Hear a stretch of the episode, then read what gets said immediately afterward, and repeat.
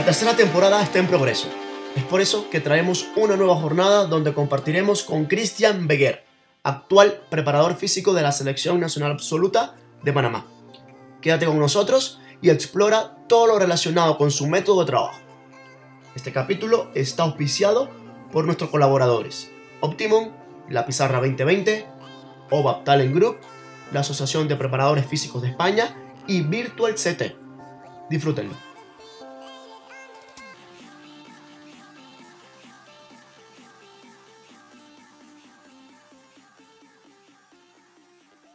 Esta oportunidad viajamos hacia la ciudad de Panamá para conversar con Cristian. Bienvenido, Cristian. Hola, buenas tardes. Bueno, Cristian, para nosotros, eh, en primer lugar, es un placer que hayas aceptado nuestra invitación. Y bueno, siempre comenzamos con, con, una, con, una, una, misma pregunta. Eh, sabemos que formas parte del cuerpo técnico de una selección, de la, de la Selección Nacional Absoluta de Panamá. Pero bueno, entiendo que tuviste que hacer muchísimas cosas para llegar allí. Bueno, y nos interesa saber cómo fue ese recorrido, cómo, cómo fueron esos primeros pasos, cómo nace esa inquietud por la actividad física y sobre todo por el fútbol. Bueno, sí, pues al principio, pues como todo el mundo, ¿no? Un poquito de inquietud eh, e interés por, por, siempre por el deporte. al final en, en la universidad, desde, la, desde la carrera de licenciatura en Ciencias de la Actividad Física y el Deporte, y luego ya pues pasando un poquito por los cursos de entrenador, eh, máster en preparación física y bueno, vas viendo que, este mundo te, te gusta y, bueno, es, un poquito a lo que, a lo que actualmente me, me dedico. He pasado también por la, por la docencia, eh, profesor de educación física, que la verdad que me ha aportado también eh, muchísimas cosas. Y bueno, los, los inicios, pues al final como, pues me imagino que como todo el mundo que, llega a la élite, pues siempre hay que pasar por el, por el fútbol base. Pues bueno, a mí me tocó también pasar por diferentes equipos de fútbol base de, eh, Navarra eh, y luego pues ya ir, ya pasamos a categorías de tercera, segunda B y luego ya pues eh, en varios países pues como Armenia, Bélgica, en este caso ahora Panamá. Esa es un poquito la, evolución. Cristian, con relación bueno, a las influencias que, o, a las corrientes que te han influenciado eh, en el entrenamiento, bueno, quisiera que, que, bueno, que pudieras destacar alguna, que la que, más te haya marcado, eh, y, sobre todo entendiendo que eh, actualmente trabajas con, un entrenador que, bueno, que está muy ligado a, bueno, a esa metodología de trabajo eh, del entrenamiento coadyuvante, el entrenamiento optimizador.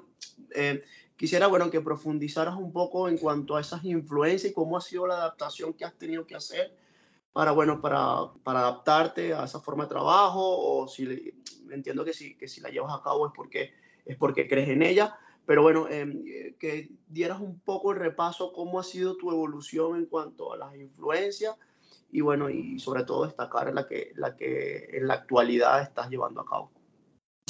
Sí, pues bueno, eh, es como te comento, en diferentes eh, sitios que, que, he estado, al final te tienes que, que, adaptar un poquito a lo que, a lo que hay.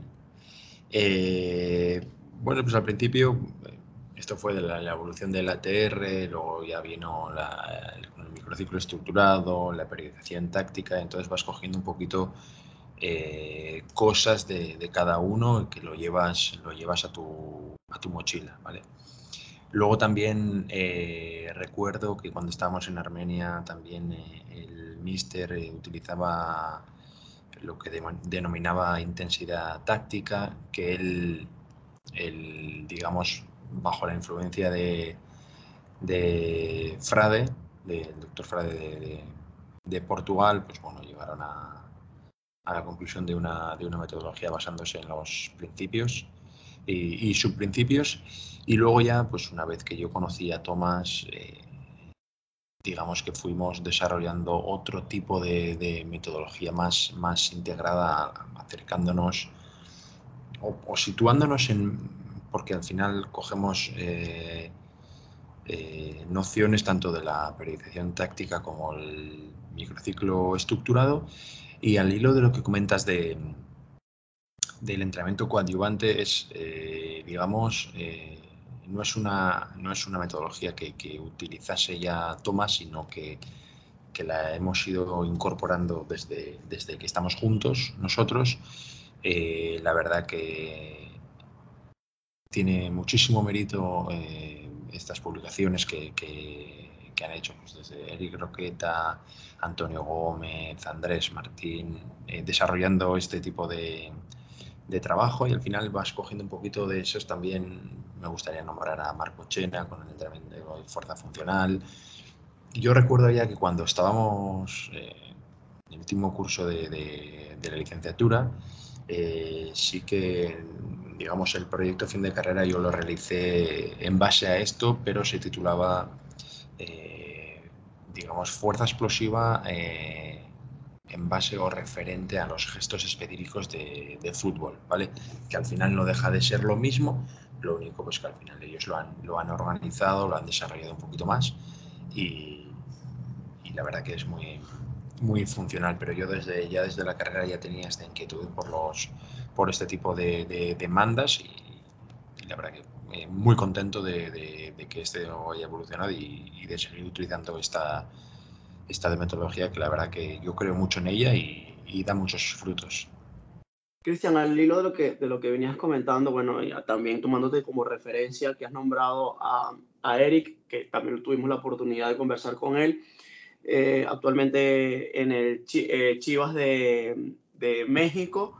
Eh, bueno, él un poco está intentando, lo que nos comentaba ¿no? en su momento fue que estaba intentando un poco adaptar mm, eh, la metodología de trabajo del Fútbol Club Barcelona a Chivas y que bueno y que había visto resultados eh, que había visto buenos resultados en tu caso tomando en cuenta la selección o sea, tomando en cuenta que no es una dinámica de clubes que es una dinámica de selección que incluso tienes menos tiempo de trabajo cómo valoras o, cuál es tu ponderación a ese proceso que has llevado a cabo quisiera que bueno que eh, dieras un repaso de, bueno, de, de, cómo ha sido esa adaptación de, sobre todo de los futbolistas, ¿no? Panameños a, a, ese estilo de trabajo o, digamos, o esa dinámica de trabajo.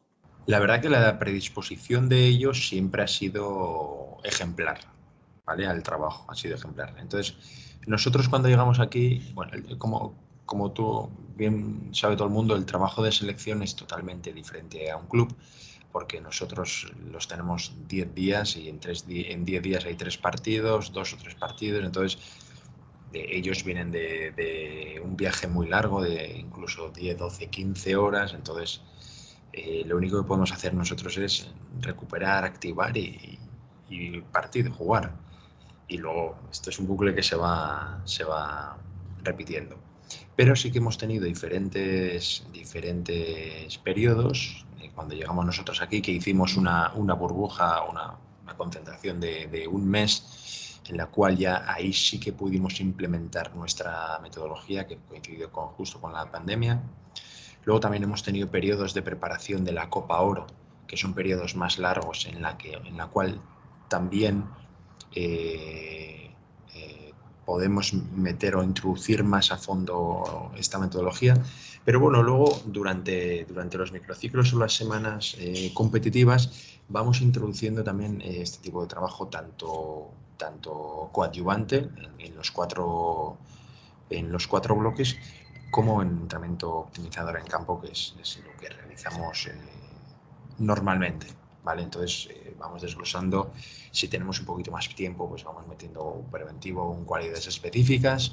Y según el la semana es una, perdón, semana limpia, semana corta, pues ahí vamos un poquito jugando con el tema de recuperación, restauración, metiendo alguna cuñita de, de, algún déficit, porque sí que nosotros nos hemos dado cuenta que aquí el trabajo de base es, eh, no voy a decir nulo, pero sí que desestructurado. Entonces, eh, lo, que, lo que más hemos insistido es en montar una estructura en base a cómo sería este trabajo coadyuvante o funcional o preventivo, ¿vale?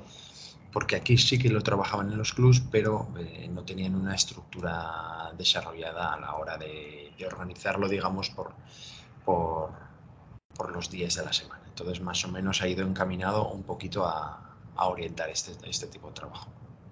Cris, bueno, ahora con relación al torneo local, entiendo que, bueno, que, estando eh, en el país, bueno, has podido ver diferentes partidos del torneo local. Eh, para nosotros, como bien sabes, nuestro podcast va orientado específicamente o, mayoritariamente a la comunidad venezolana. Y, bueno, para nadie es un secreto que eh, entrenadores venezolanos en el fútbol panameño han tenido bastante éxito. Eh, ¿qué, ¿qué, influencia crees desde tu punto de vista que han tenido eh, estos entrenadores? Eh, bueno, Fran Perlo, Saúl, incluso contando en el cuerpo técnico de la selección con, con otro venezolano que es Gustavo. ¿Cómo ves la influencia de, de, de, estos entrenadores, preparadores físicos al fútbol panameño y qué crees que le ha aportado? No, la verdad, del, o sea, de lo que conozco yo de aquí, por lo que has nombrado, son, son entrenadores que, están teniendo éxito o que han tenido éxito, desde Fran Perlo, que ganó la liga la temporada pasada, Saúl también ha ganado varias ligas con, con, con Tauro, Ángel Sánchez también ha tenido bastante éxito con, con Costa del Este, ahora está con nosotros en, selección también. La verdad que, que, la influencia venezolana ha sido importante en el, en el fútbol panameño. Ahora también está otro entrenador en, Tauro, que la verdad que, lo está haciendo muy bien. Eh, la influencia, como te comento, es, importante porque, porque ahí en Venezuela, eh, por lo que conozco yo, sí que, sí que está estructurado y, desarrollado el, digamos, los, los títulos de formación, la, la, formación de preparadores físicos. Entonces, claro, cuando vienen personas formadas o que se han formado en el exterior, claro, el nivel, el nivel sube bastante. El fútbol panameño eh, tiene muchísimo potencial, muchísimo, pero ¿qué pasa? Que le falta formación de entrenadores. Entonces, eh, la voluntad es mucha, pero la formación muchas veces es limitada. Entonces, eh, eso es lo que, o el déficit que yo he encontrado en un poco los clubes que he visitado. Bueno, Chris, ahora queremos conocer un poco eh, tu dinámica de trabajo eh, diaria, bueno, entendiendo que, que, formas parte del cuerpo técnico de una selección y, quizás no tienes a los jugadores diariamente, pero bueno, eh, entrando en la, tesitura de que tienes una fecha FIFA, ¿cómo sería esa jornada, esa jornada laboral? Mira, nosotros, bueno, partimos un poquito desde, bueno, nosotros vinimos de, Canadá el, viernes, sábado y domingo tenemos libre y hoy ya, hoy ya hemos tenido trabajo, pues ahora lo que nosotros hacemos es mirar, ver el post partido desde la parte táctica, vemos el post partido, analizamos ya lo dejamos preparado un poquito para, para ver cuándo vienen los jugadores.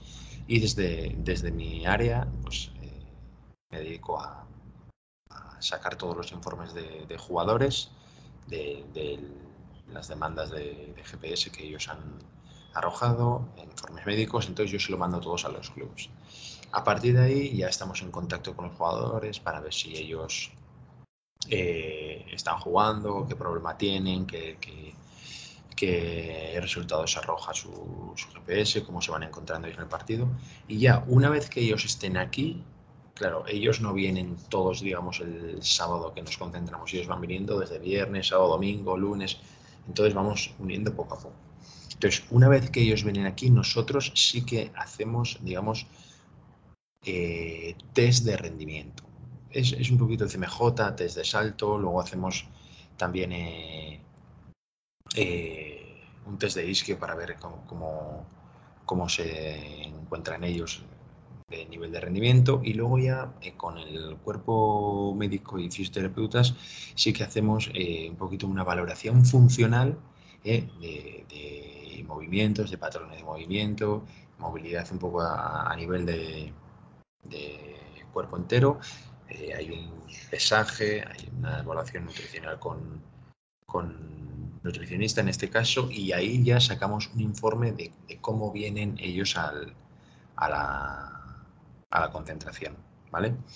Y a partir de ahí, entonces ya nosotros tenemos estructurado si son dos partidos o tres partidos en, en diez días. Entonces, también tenemos en cuenta el viaje, si hay un viaje, si hay dos viajes, Entonces eso te va trastocando un poquito lo que es la planificación.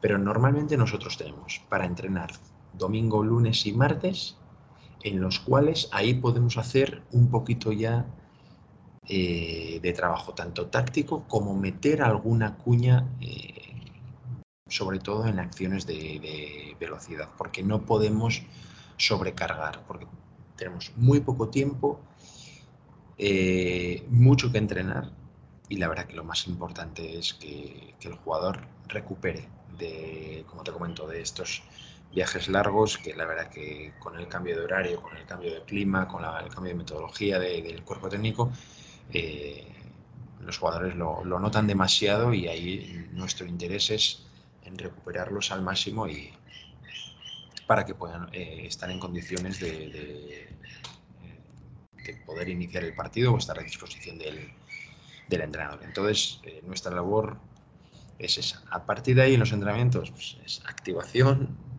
activación y, partido. No hay, no hay periodo de sobrecarga en, partidos, en, periodos de, de, fechas FIFA. Cris, bueno, ahora pasamos al apartado un poquito más personal. Bueno, queremos conocerte em, un poquito más eh, del ámbito personal, ¿no? Y, bueno, esta, esta pregunta la hemos incluido ya en esta tercera temporada. Eh, queremos saber, bueno, entiendo que, que, poco a poco has ido cumpliendo tus sueños, em, quizás trabajar en un club eh, de tercera, luego ir subiendo segunda, una selección nacional, pero bueno, queremos saber qué sueños eh, desde el punto de vista profesional te hacen falta por cumplir, si no los puedes compartir, está claro. Sí, la verdad que estar, estar en una, o sea, el, escalón está siendo, o el escalafón de llegar a unas elecciones, digamos que es lo, lo máximo para mí, Estoy muy, muy, muy feliz de estar aquí, muy feliz ¿eh? de trabajar en, en, Panamá y en la selección. La verdad que nos han acogido muy bien. Y ahora mismo no tenemos más que un fin y un objetivo que es eh, poder llegar a poder llegar a clasificarnos para el para el Mundial de Qatar.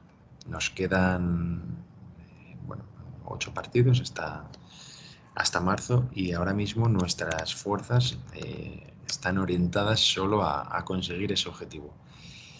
Lo que venga a partir de ahí, eh, bienvenido sea. La verdad que nosotros estamos abiertos a cualquier posibilidad que pueda surgir, pero ahora mismo ya te digo que estamos concentrados en, lo que más nos, nos importa, que es la clasificación de Panamá para el, para el Mundial, sin dejar también los otros objetivos que nosotros nos hemos marcado cuando vinimos aquí en nuestro plan de trabajo, que es un poquito la formación, visitas a clubs, eh, hacer formación con los, con los preparadores físicos. bueno, es, un poquito en lo que, lo que estaba en nuestra hoja de ruta. Pero el, tiro principal va orientado a, conseguir eh, esa clasificación. Y como te comento, luego si la conseguimos, pues bueno, será, será un día muy feliz, muy, muy feliz desde el aspecto deportivo. Y vamos a luchar por ello, vamos a luchar por ello. Bueno, que venga lo que, lo que tenga que venir, ¿no? Al final hay que vivir el día, el día a día. Eh, como dicen aquí, el día de mañana no es prometido para nadie. Entonces vamos a vivir el, momento que está siendo bonito, sufrido porque la verdad las eliminatorias son complicadas, complicadas y cada vez se van complicando más. Eh, se sufre mucho, se sufre mucho la verdad. Eh, con esto que dicen que con el fútbol pierdes años de vida, pues igual en parte tienen razón, pero la verdad que, que muy bonito y, y, la verdad lo más bonito de todo es ver a la gente feliz, ¿eh? ver a la gente contenta por lo que, por lo que estamos haciendo y consiguiendo y es, para mí es, es lo más importante del mundo eso. Bueno, Cris, desde el staff de Entre Profet, eh, bueno, te vamos a estar siguiendo y vamos a seguir lo que resta de, eliminatorias a Panamá y bueno, y desde aquí eh, toda nuestra, nuestra fuerza para que, bueno, para que, para que puedan conseguir ese objetivo. En ese mismo orden de ideas, pues bueno, pasamos ya al, al apartado de recomendaciones. Eh, bueno, quisiera que nos recomendaras un poco ah, los autores que lees, los libros, eh, aunque no fuesen de fútbol o de entrenamiento, que te han marcado un poco, em, alguna aplicación o algún software que, o algo relacionado con la tecnología que, uses, que creas imprescindible, que bueno, para ver si, si podemos tomar algunos de tus, de tus tips, algunos de tus de, tus, de tu forma de trabajo y bueno, llevarlo a cabo en cada uno de los, de los escenarios que nos desempeñemos. Pues sí, mira, a ver, la verdad que, que en este mundo el que no se forma, la verdad que se queda atrás porque esto va avanzando a marchas forzadas. Entonces nosotros utilizábamos un, tipo de, dispositivo que era, que era Johan, pero bueno, siempre queríamos más, eh, progresar en, este sentido y bueno, pues ahora hemos adquirido los dispositivos Wimo, Real Track Systems, que la verdad que, están por encima de, de, lo que yo conozco. En la Liga Española prácticamente lo están utilizando todos los clubes, selección, Federación Española, la Liga de Fútbol Profesional también. En México también están muy, muy metidos. Entonces, una recomendación muy importante es, el uso de, dispositivos GPS que te pueda ayudar a, gestionar la carga y, demás. A partir de ahí también tenemos muchas aplicaciones para, el tema de, gestión de carga interna, interna y control de carga interna del RPE, TQR, que incluso se puede hacer con, con formularios Google. Y luego, pues la influencia, pues como te comento, la influencia de, pues, sobre todo podría nombrar a, a Eric Roqueta, Andrés Martín, a, Antonio Gómez, con, el tema incluso a, a Poco Sirulo también, no, no, nos olvidemos de él con el tema este del entrenamiento coadjuvante. Marco Chena, también le, sigo bastante, es, muy amigo mío.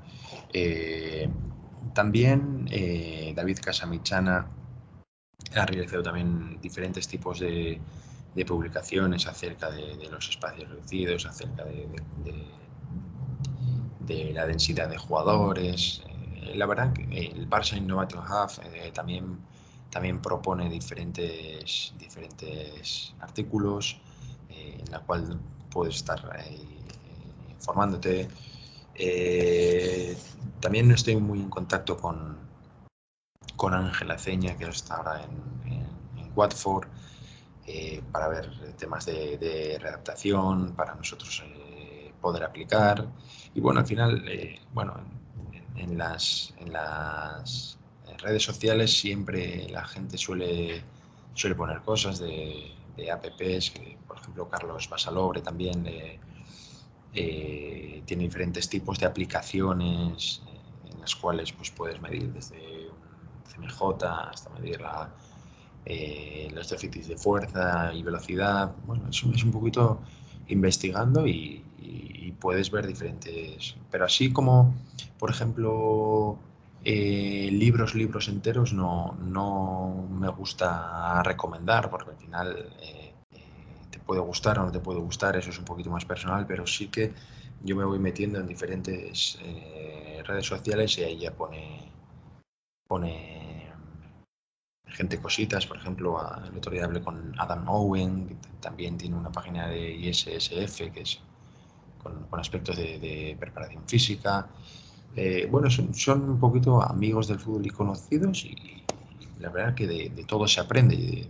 al final, yo cuando voy a ver un, entrenamiento de, cualquier club o de cualquier selección, eh, voy, cojo y, y adapto esa idea, o cuando veo en internet veo algo que me gusta pero lo adapto a mí bueno, es, es, un poquito beber de diferentes fuentes, que, pero bueno, con estos nombres eh, yo creo que podéis, podéis aprender, la verdad que, que bastantes cosas, porque son gente muy top. Y sobre todo, más que ver en internet, hay que visitar, estar en contacto con, con la gente, ir a visitar entrenamientos, preguntar el por qué, hablar, porque muchas veces el hablar cara a cara y lo que te expresa a través de, de la mirada y de los ojos muchas veces los ojos dicen más que mil palabras.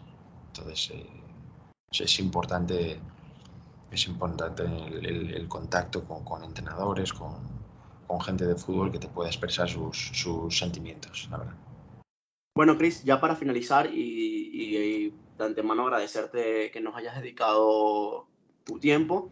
Eh, bueno, quisiera que te despidieras de, de, nuestra audiencia con, bueno, con, no sé si con un pensamiento o con recomendaciones para, para, para todas las personas que nos pueden estar escuchando.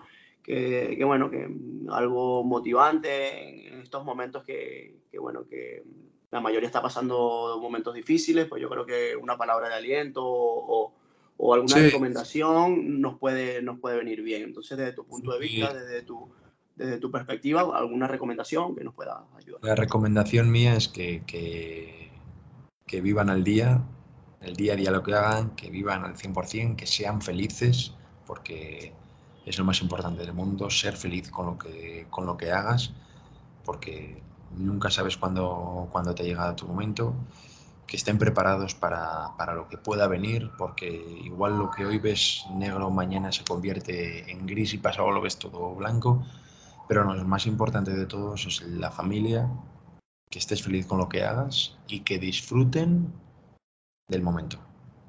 Que el momento es hoy, no mañana, y el momento que hay que vivir es aquí y ahora. Entonces, eh, la verdad que estoy muy agradecido de, que, de poder hacer esta, esta charla con, con ustedes. Eh, siempre es bueno que haya gente que se preocupe por, esta, por este tipo de, charlas para que la gente se, forme, para que la gente escuche lo que hay un poquito más allá de lo que es esto. Y la verdad que, que agradecido con vosotros. Bueno, Cris, para nosotros ha sido un placer. El staff de Entre Profes, bueno, este, ya te veníamos siguiendo. Eh, y bueno, desearte nuevamente suerte tanto en lo personal como evidentemente en lo profesional, en lo que resta de eliminatoria. Te lo reitero, te vamos a, a seguir y esperando que, bueno, que puedas cumplir tu objetivo. Así que desde aquí recibe un fuerte abrazo y bueno, eh, esta es tu casa. Vale, pues muchas gracias a vosotros también. ¿eh? Estamos en contacto para lo que queráis, ¿vale?